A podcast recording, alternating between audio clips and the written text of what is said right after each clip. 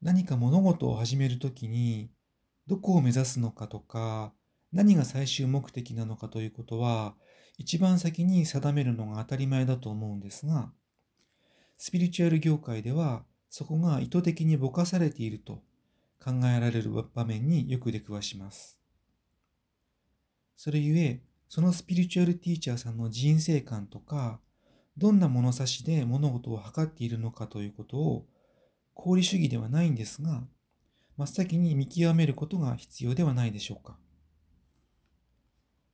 物事をあんまり哲学的に考えない日本人にはなれない作業です。すると、スピリチュアルを歌っていても、結局は楽してお金が儲かり、理想の恋人をゲットすることが最終目的であるという、要するに本当なら自己啓発に分類されるべき物差しが少なからず混じっていることがわかります。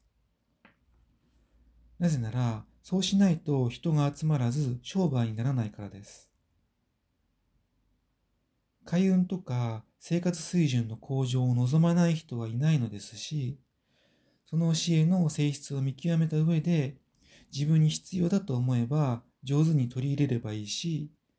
要は自分で選択しているという自覚が絶対的に重要だということを私は言いたいわけです。どんなにいい教えであっても、自分が心から納得していない段階で言いくるめられ誘導されて、すべてうまくいくという夢を見させられている状態は、長い目で見ると望ましくないと思うからであります。では、どんな物差しを持っているのがいいのかというのは難しい問題なんですが、自分が悟るとか、自分が開花するというような最終目的の主語が自分であるものに関しては、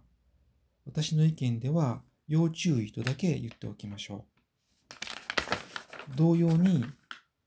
神が私になるならいいんですが、私が神であるという発想も要注意だと思います。